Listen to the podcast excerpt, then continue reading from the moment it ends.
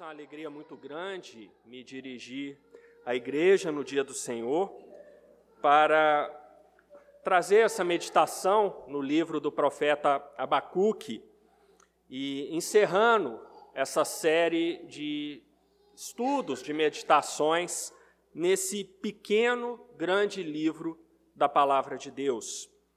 Vamos orar? Abaixe a sua cabeça, feche seus olhos. Vamos pedir a direção de Deus para esse momento. Senhor Deus e Pai, Senhor Todo-Poderoso, nós, os teus filhos, estamos aqui reunidos, Senhor, para te prestarmos este culto público de adoração e de louvor. E agora, Senhor, vamos ouvir a tua palavra. Te pedimos, ó Deus, que tu abras os nossos corações, as nossas mentes, para a compreensão da tua palavra. Te peço especialmente que eu seja capaz de transmiti-la fielmente, Senhor, mostrando aquilo que tu tens para a tua igreja nesta noite. É isso que te pedimos e agradecemos, em nome de Jesus. Amém. Ah, desde que eu me lembro que eu aprendi a ler, ah, não faz muito tempo assim, mas desde que eu aprendi a ler, uma, um, o tipo de literatura que sempre foi o meu favorito foi história. Eu gosto muito de história. Por pouco eu não fiz o curso de história, de tanto que eu gostava de história e continuo gostando. É, era a minha disciplina favorita no colégio. É, na faculdade, as disciplinas de História da Administração, História Econômica, sempre estiveram entre as minhas favoritas. Até hoje eu gosto muito de ler livros de história, seja biografias, seja de eventos históricos, seja o que for. Mas uma coisa que não me chamava atenção alguns tempos atrás, mas hoje chama atenção nesses livros de história, é como a história parece ser a história dos homens, como a história parece ser uma história autônoma, completamente separada de Deus. Quando você lê alguma coisa sobre Revolução Francesa, normalmente os livros falam: Fulano fez isso e a consequência foi essa, Beltrano fez aquilo e a consequência foi essa, e a história vai. É aquela história secularizada, esvaziada do seu verdadeiro significado. Essa introdução é importante para nós porque hoje o capítulo 3 de Abacuque é o encerramento do livro. E, como todo bom encerramento, ele mostra o propósito daquele livro. E, normalmente, se os irmãos pegarem os vários livros que foram escritos sobre Abacuque, ah, os livros eles não cometem é, é, essa falha que eu mencionei, de, dessa abordagem secularizada da história, porém, eles dão um tom que eu considero que esvazia um pouco o real propósito do livro, e é o, real, e é o propósito que está mostrado neste capítulo 3. O livro de Abacuque é um livro de história, mas qual tipo de história? É a trajetória de um homem. Ok, então voltamos no ponto da introdução. A história dos homens autonomamente construída, ou seja, construída independentemente de Deus. Mas essa, essa é uma das coisas que me deixaram maravilhados ao longo desse período todo em que eu me dediquei mais a estudar Abacuque, para trazer essas mensagens aqui para a igreja, é que o livro de Abacuque é um livro de história de um homem, mas uma história conduzida pelo único ser que tem autoridade para conduzir a história, não apenas de Abacuque, mas de todos nós, que é o nosso Deus. Abacuque é um livro de uma jornada. Quem gosta de, desse tipo de abordagem vai se lembrar da jornada do herói, é, que é a base de praticamente tudo que a gente lê nos livros, que vê nos filmes, em que um determinado personagem sai de um ponto, é levado para um ponto mais extremo, depois tem chega num outro ponto que parece ser a jornada final, mas acontece alguma coisa, ele é empurrado para um ponto ainda mais distante, e depois tem um fechamento no qual esse personagem chega numa situação e com uma mentalidade completamente diferente da do ponto de início. Ok, nós até poderíamos entender Abacuque sob esse ponto de vista, mas eu acho isso pobre. Aqui no capítulo 3, o que fica muito claro no livro de Abacuque é que Deus escreveu este livro e deixou que esse livro chegasse até nós para que nós refletíssemos sobre a nossa própria jornada de fé. E aí a gente chega num outro ponto importante. Abacuque é um livro de história, da história de um homem, da jornada de um homem, mas uma jornada de fé conduzida o tempo inteiro por Deus. E isso fica muito claro aqui no capítulo 3 de Abacuque. Vamos, eu peço que todos abram suas Bíblias nessa passagem e vamos meditar sobre os seus versículos.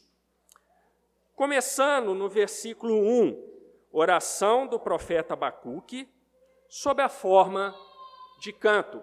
Apenas para os irmãos recordarem, nós tivemos dois momentos anteriores nesse livro de Abacuque. No primeiro momento, Abacuque uh, sofrendo em ver a impiedade no meio do povo de Deus ali em Judá, e aparentemente nada acontecendo para deter essa impiedade, então Abacuque clama a Deus e diz: Até quando o Senhor será tolerante com isso? E Deus responde: Os babilônios estão chegando e vão punir o povo de Judá.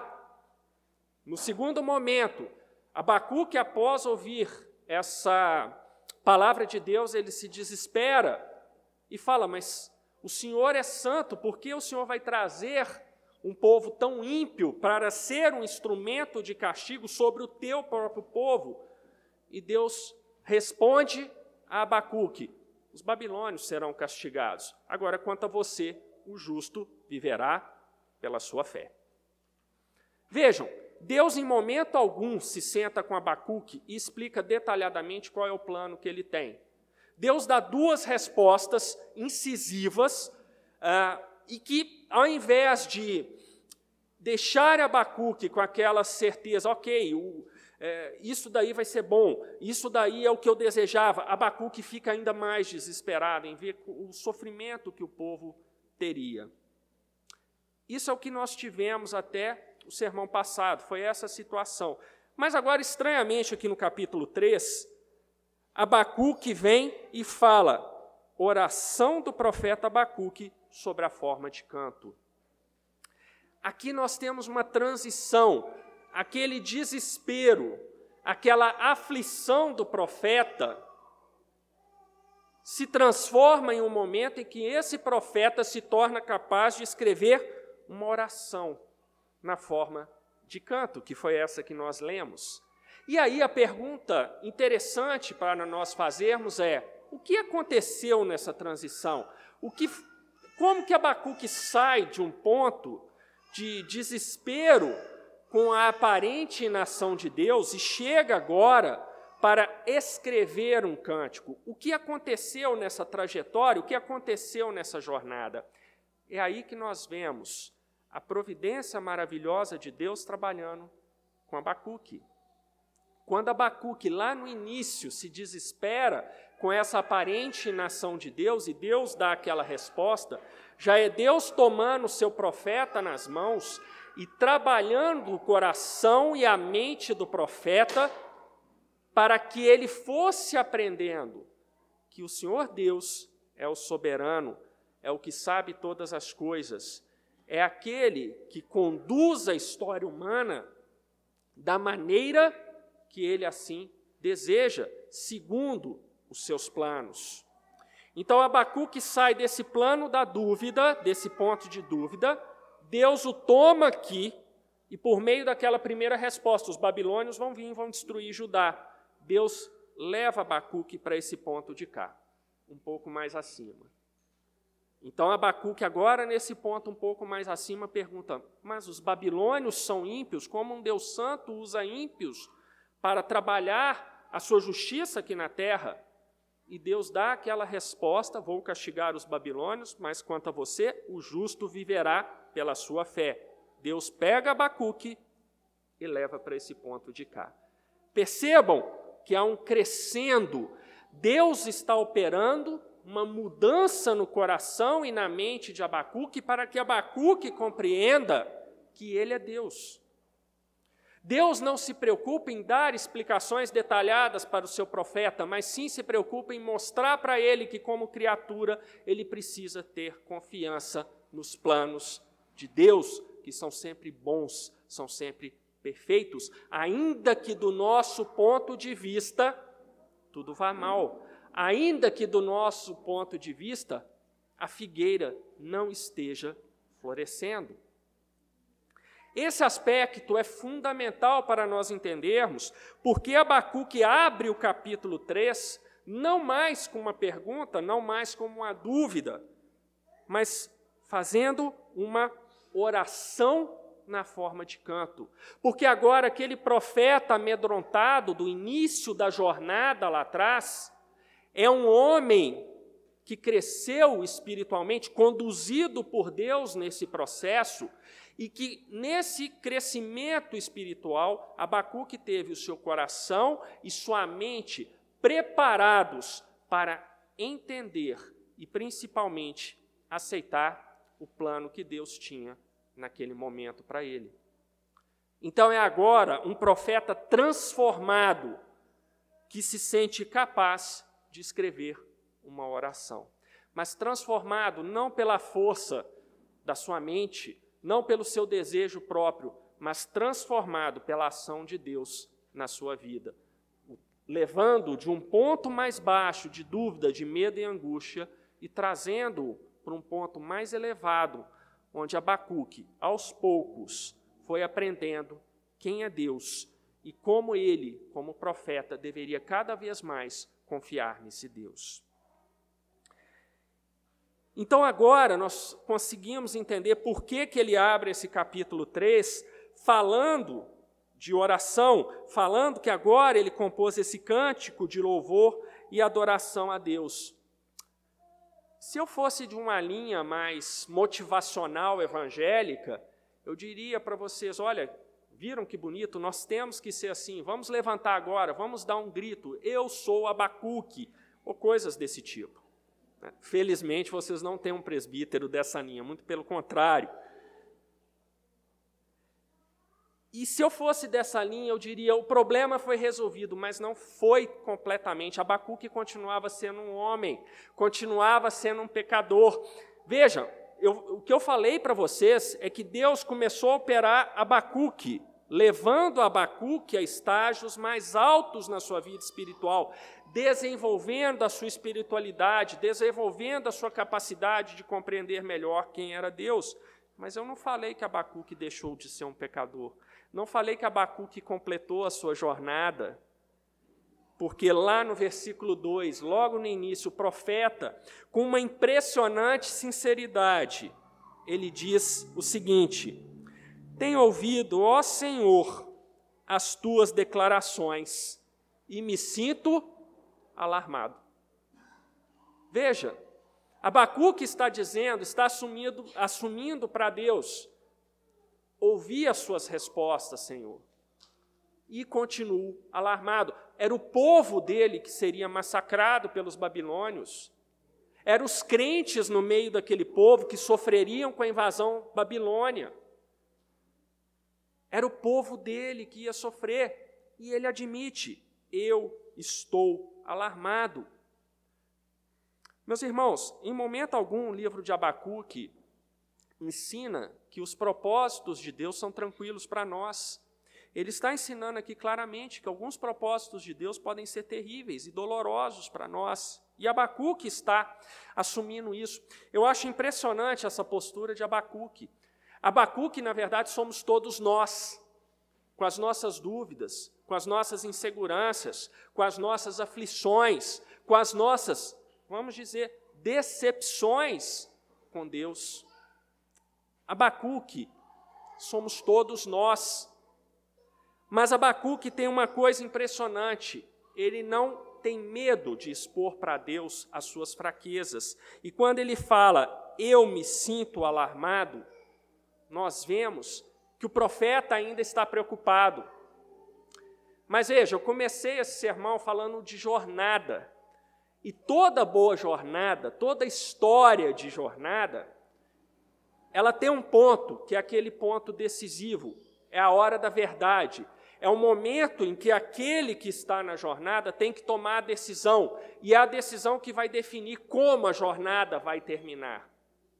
E isso é muito interessante nesse versículo 2, nessa primeira parte do versículo 2, aliás. Quando Abacuque fala, tenho ouvido, ó Senhor, as tuas declarações e me sinto alarmado, agora é o momento da verdade para Abacuque. É como se Deus, nessa caminhada que ele está fazendo com o profeta, ele tivesse colocado Abacuque num ponto que é a, é a questão que vale 100 pontos na prova final de Abacuque. Agora, a resposta que Abacuque vai dar à questão dessa prova é que vai determinar qual vai ser o caminho da jornada. Abacuque, aqui nesse ponto, ele está diante de uma encruzilhada. Ele admite para Deus aqueles desígnios de Deus o assustam, o deixam alarmados, e ele agora vai tomar uma decisão: o que fazer com isso?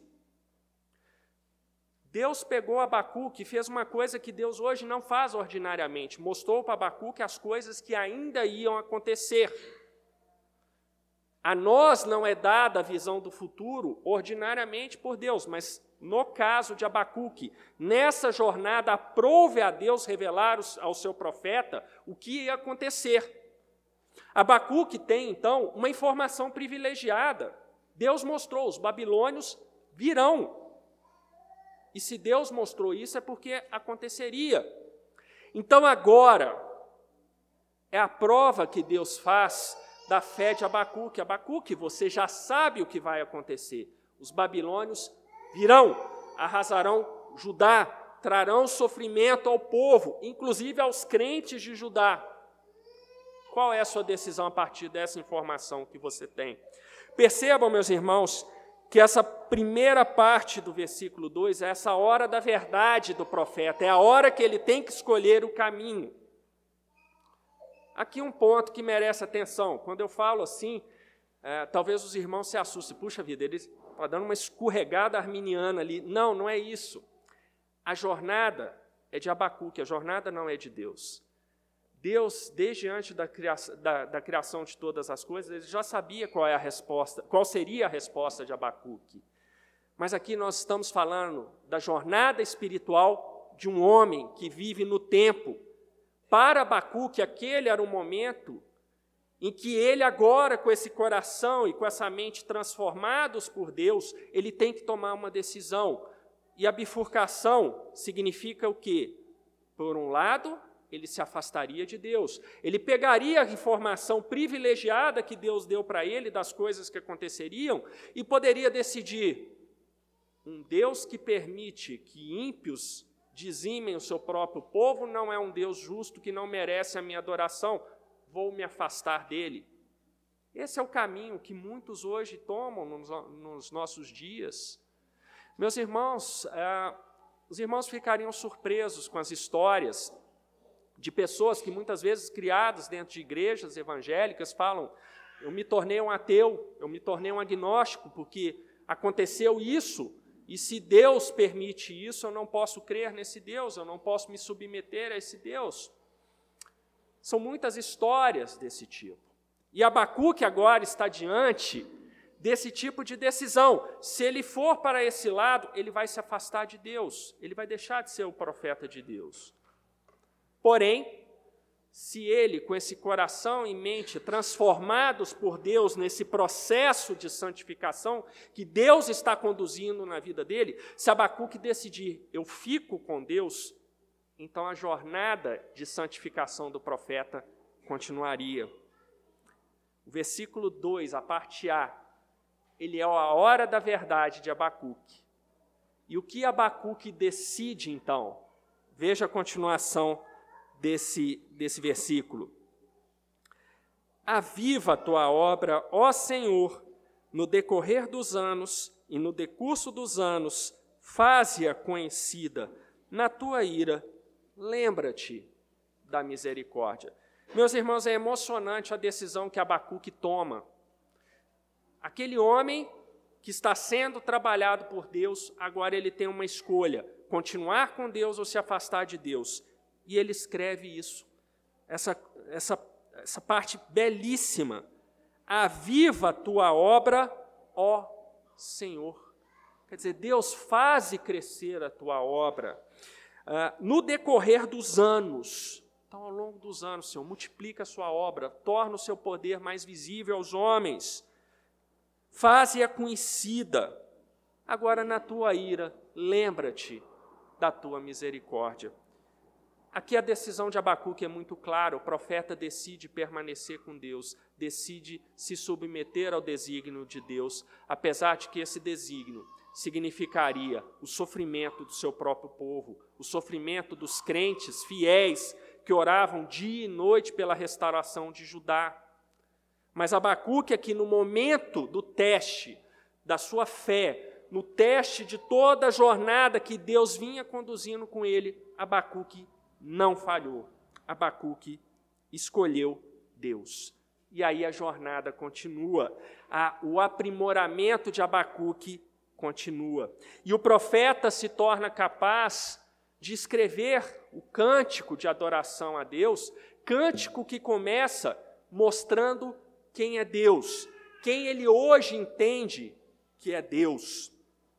E aqui há uma parte muito interessante no texto, que são três, é, o que a gente chama de teofanias. Sendo muito sucinto, teofanias são representações da presença de Deus, representações visíveis da presença de Deus usando elementos concretos, elementos sensíveis. E aqui no texto de Abacuque há três teofanias em que o profeta apresenta quem é Deus, mas não apresenta quem é Deus aleatoriamente. Na verdade, essas teofanias estão no texto porque elas revelam o que Abacuque aprendeu das respostas de Deus. Elas mostram a compreensão que o profeta tem hoje de quem é Deus. E essas três teofanias são muito claras a respeito disso. A primeira está nos versículos de 3 a 7. Nós temos lá: Deus vem de Temã, e do monte Parã vem o santo, a sua glória cobre os céus, e a terra se enche do seu louvor. O seu esplendor é como a luz, raios brilham da sua mão, e ali estava velado o seu poder. Adiante dele vai a peste, e a pestilência segue os seus passos. Ele para e faz tremer a terra olha e sacode as nações, esmigalham-se os montes primitivos, os outeiros eternos se abatem, os caminhos de Deus são eternos. Vejo as tendas de Cusã em aflição, e os acampamentos da terra de Midian tremem. Os homens tremem diante da presença de Deus. Nessa primeira teofania, Abacuque apresenta Deus como aquele Deus que castiga os seus inimigos, como aquele Deus que não é tolerante com aqueles que se opõem a Ele, como aquele Deus que no seu tempo ele executa a sua justiça contra os seus inimigos. E de onde Abacuque tirou essa teofania? Tirou da segunda resposta de Deus, quando Deus fala: Eu castigarei os babilônios pelos que eles vão fazer por Judá. São os meus instrumentos, mas serão castigados. Então a primeira teofania é Abacuque, como se ele estivesse mostrando para Deus o que ele aprendeu da segunda resposta que Deus dá a ele. Vem a segunda teofania, que é uma teofania que é uma continuação da primeira, que mostra que Deus pune os impenitentes. A primeira é para mostrar que Deus pune os seus inimigos, aqueles que se opunham contra o seu povo. Nessa segunda, ele pune os impenitentes, inclusive do seu povo. E aí nós vemos a segunda teofania nos versículos de 8 a 11. Diz assim a palavra de Deus: Acaso é contra os rios, Senhor, acaso é contra os rios, Senhor, que estás irado? É contra os ribeiros a tua ira? Ou contra o mar o teu furor, já que andas montado nos teus cavalos, nos teus carros de vitória? Tiras a descoberto o teu arco, e farta está a tua aljava de flechas. Tu fendes a terra com rios, os montes te vêm e se contorcem. Passam torrentes de água, as profundezas do mar fazem ouvir a sua voz, levantam bem alto as suas mãos. O sol e a lua param nas suas moradas, ao resplandecer a luz das tuas flechas sibilantes, ao fulgor do relâmpago da tua lança. Veja como Deus é representado como um guerreiro terrível que vem para executar a sua justiça sobre aqueles que são impenitentes, sobre aqueles que continuamente ignoram a sua palavra, sobre aqueles que continuamente o desobedecem. Nos sermões anteriores, eu ressaltei para os irmãos que o padrão de tratamento de Deus conosco sempre foi o mesmo. Obedeçam a minha palavra, obedeçam as cláusulas do meu pacto e vocês serão abençoados. Desobedeçam e vocês serão castigados. O tratamento de Deus é mostrado aqui nesse, nessa passagem, Abacuque também. Ah, o seu povo também seriam castigado. E aqui a ilustração que o profeta usa é de Deus como um grande guerreiro que vem em cavalos, que vem com fúria, derramando a sua justiça sobre os impenitentes. E de onde Abacuque tirou essa ideia? De onde Abacuque pôde escrever isso que ele falou?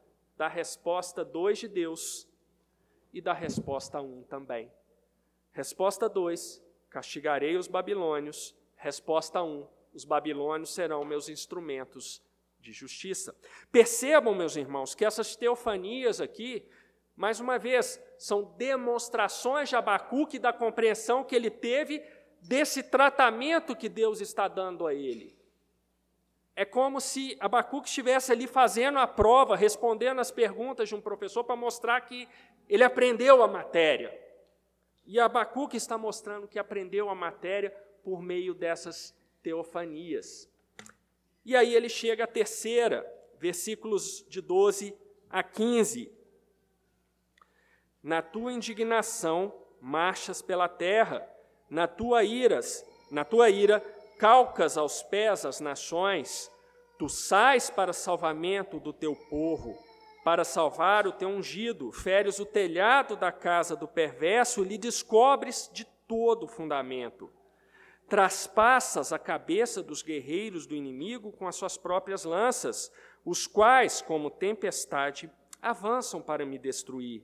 Regozijam-se como se estivessem para devorar o pobre as ocultas. Marchas com os teus cavalos pelo mar, pela massa das grandes águas. Vejam que aqui Deus está sendo representado como aquele que é o Senhor absoluto da criação, como aquele que é o Senhor absoluto da história.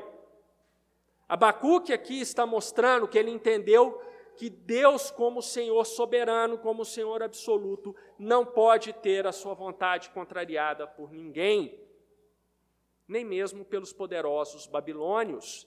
Os babilônios eram apenas instrumentos temporais da justiça de Deus sobre o seu povo. Mas o destino dos babilônios já estava selado. Eles seriam destruídos, eles seriam arrasados. E como realmente foram. Cadê a Babilônia hoje? Vocês querem ver a Babilônia? Ela ainda está, ainda é possível ver a Babilônia. Vá a alguns dos museus da Europa, você vai ver peças do que sobraram da Babilônia. É isso que é a Babilônia hoje mostruário de peças de museu. O destino dela estava selado. Abacuque, nessa terceira teofania, mostra que ele entendeu que Deus é o Senhor absoluto sobre a história. E de onde ele tirou essa ideia? De onde ele, ele pôde escrever essa conclusão? Da primeira resposta de Deus, quando Deus disse: Eu vou trazer os babilônios. Deus soberano trará os babilônios. E aqui a gente tem um padrão dessas teofanias que é um padrão muito interessante. Veja, três teofanias. A primeira é baseada na segunda resposta de Deus. A segunda, baseada na segunda resposta e também na primeira. E a terceira, baseada na primeira resposta. Então nós temos um padrão aqui das, da ligação das respostas com as teofanias. Dois, dois, um e um. Mostrando que tudo aquilo que Deus ensinou para Abacuque foi aprendido pelo seu profeta. A jornada de crescimento espiritual conduzida por Deus estava sendo efetiva.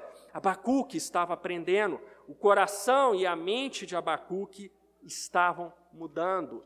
Ainda que ainda, ainda que restasse medo no profeta, no coração do profeta, por causa da destruição que se abateria pelo seu povo. Nesse ponto, Abacuque já não é mais o mesmo Abacuque que iniciou aquela jornada. É um Abacuque com coração e uma mente transformados pelo próprio Deus. Isso aqui é muito importante para a gente. Meus irmãos, eu tenho ficado muito triste com as igrejas evangélicas, de um modo geral, pela postura que elas têm tido, uma postura muito calcada em emocionalismos, em uma doutrina frágil, quando existe, que explora ah, emoções, explora sentimentos, uma música comovente ali, para tocar o coração do povo, e durante a música, o pastor fazendo um apelo, conclamando pessoas para virem à frente, e muitos shows, teatros, espetáculos aqui na frente, no culto de adoração a Deus. Isso é muito triste, meus, meus amados, porque a gente vê que o padrão que Deus usa para trabalhar o nosso coração e nossa mente é completamente diferente disso. A maneira pela qual Deus nos trabalha produz emoções. Abacuque aqui, quando ele escreveu isso, ele estava profundamente emocionado. Mas são emoções calcadas numa verdadeira transformação do coração e da mente da pessoa. Deus trabalha corações e mentes no processo de santificação, ele não trabalha apenas a emoção. A emoção surge do coração e da mente que é trabalhada por Deus. A emoção não é autônoma, não é um, um sentimento fugaz que é demonstrado durante uma música bonita, durante algum momento que toca o coração das pessoas, mas é algo que vai sendo trabalhado por Deus ao longo de uma jornada, ao longo de uma história de vida. Isso aqui, aqui para mim foi uma das, eu confesso que foi uma das descobertas que me emocionaram nesse livro de Abacuque, de perceber essa maneira de Deus trabalhar a, a nossa vida espiritual, e isso tornou para mim ainda mais claro a afirmação do Senhor Jesus que o maior mandamento é: amarás o teu Deus de todo o teu coração, de toda a tua alma e de todo o teu entendimento. Você só consegue amar a Deus dessa maneira se o próprio Deus trabalhar o seu coração, a sua alma e o seu entendimento, e era isso que Deus estava fazendo com o profeta. Percebam, meus irmãos, voltem depois, quando os irmãos tiverem tempo, lá no primeiro capítulo, aquele Abacuque amedrontado, apavorado pela aparente inação de Deus diante do pecado do seu povo. E vejo agora o Abacuque que escreve essas teofanias maravilhosas, mostrando que ele compreendeu o ensino de Deus para a sua vida, que ele percebeu que o coração, a alma e a mente dele estavam transformados por Deus. E isso fica muito claro. Depois de declarar que ele entendeu quem era Deus, Abacuque então se volta e nesse cântico ele mostra como ele foi transformado por Deus ao longo dessa jornada. Vejam o versículo 16. Ouvi-o e o meu íntimo se comoveu. A sua voz tremeram os meus lábios. Entrou a podridão nos meus ossos e os joelhos me vacilaram, pois em silêncio devo esperar o dia da angústia que virá contra o povo que nos acomete. Veja que a emoção está presente logo no princípio aqui deste versículo. Ouviu e o meu íntimo se comoveu. Em momento algum eu falei que as emoções são necessariamente pecaminosas, nesse processo de transformação do coração e da mente operado por Deus, as emoções afloram. Quem nunca de nós chegou às lágrimas ao, não, ao, ler um texto da palavra de Deus e aquilo tocar profundamente o seu coração, isso é Deus operando esse processo de transformação do seu coração, da sua alma e da sua mente, para que você se torne capaz de cumprir aquilo que Jesus fala que é o maior dos mandamentos: amarás o teu Deus com todo o seu ser.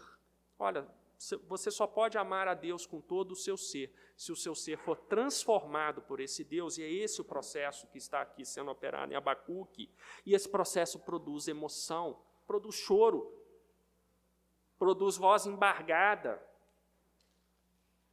produz uma série de emoções em nós. As emoções são boas quando elas estão dentro desse processo que Deus está conduzindo, e não como momentos fugazes, visando outras coisas que não efetivamente a nossa busca por maior santidade. E Abacuque, ele agora que entende quem é Deus, que entende que Deus é esse Deus todo-poderoso, Deus Senhor da história, o Deus que usa quem ele quiser para fazer o seu juízo, Abacuque resolve que em silêncio ele deve esperar o dia da angústia, ele deve esperar o dia da tragédia, o dia em que os babilônios finalmente conseguirão entrar em Jerusalém, a capital de Judá.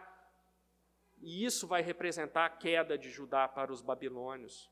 Abacuque sabe que isso vai acontecer, Deus assim o revelou para ele. Ele sabe que isso é inevitável. Mas agora que ele teve o seu coração, a sua alma e a sua mente transformados por Deus nessa jornada, nessa história, eh, nesse momento do tempo, o profeta é capaz de dizer: em silêncio devo esperar esse dia da tragédia, que virá contra o povo que me acomete.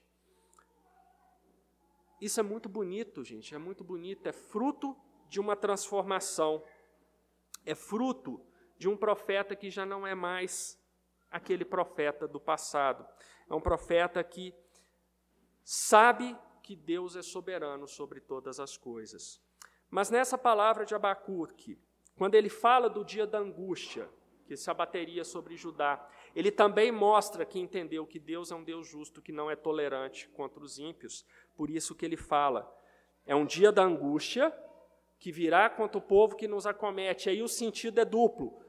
O povo que nos acomete é o povo de Judá, impenitente, que violava o pacto de Deus mas também são os babilônios que estão vindo como executores da justiça de Deus, mas que terão a sua devida punição pelos, pelo que eles fizeram. Abacuque sabe que ele tinha que esperar que haveria um castigo para Judá, mas também haveria o castigo para aqueles que castigam Judá, porque isso é o que Deus revelou. E o profeta então entende, agora com seu coração e sua mente transformada, que ele deve esperar em Deus por aquilo que vai acontecer.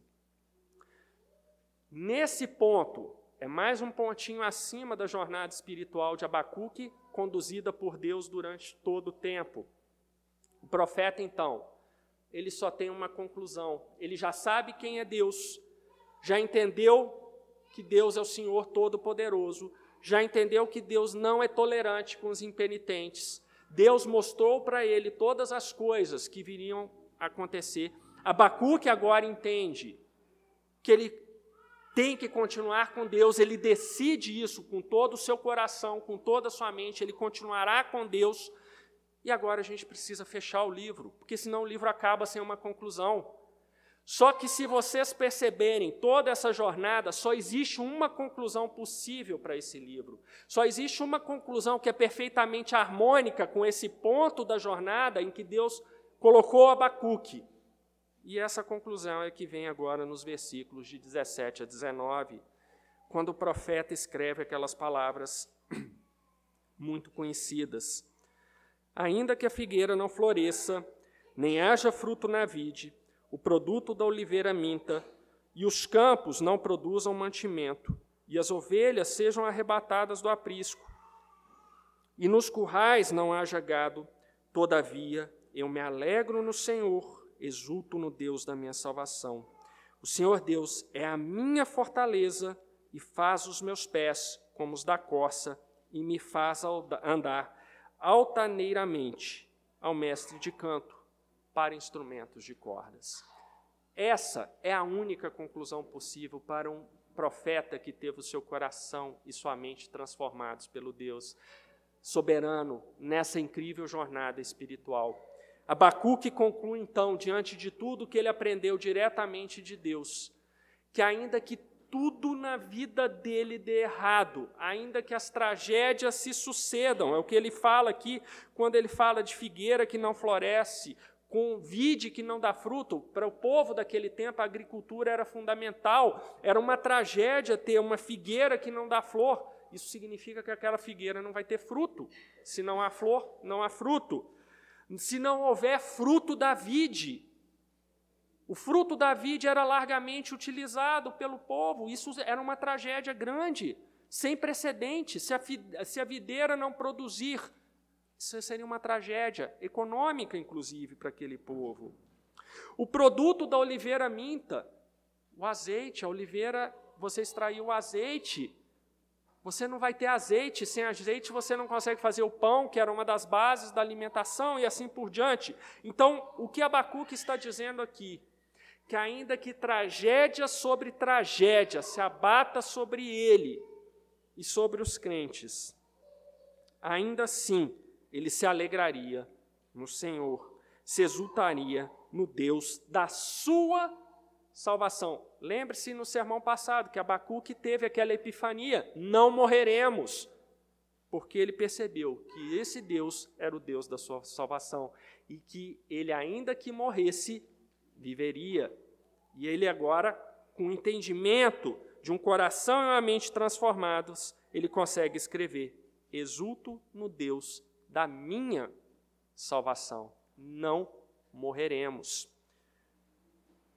E com séculos de antecedência, com esse fechamento, Abacuque antecipa algo que o apóstolo Paulo vai dizer lá na sua carta aos Romanos. Eu peço que os irmãos abram lá, Romanos 35, a partir do verso 35.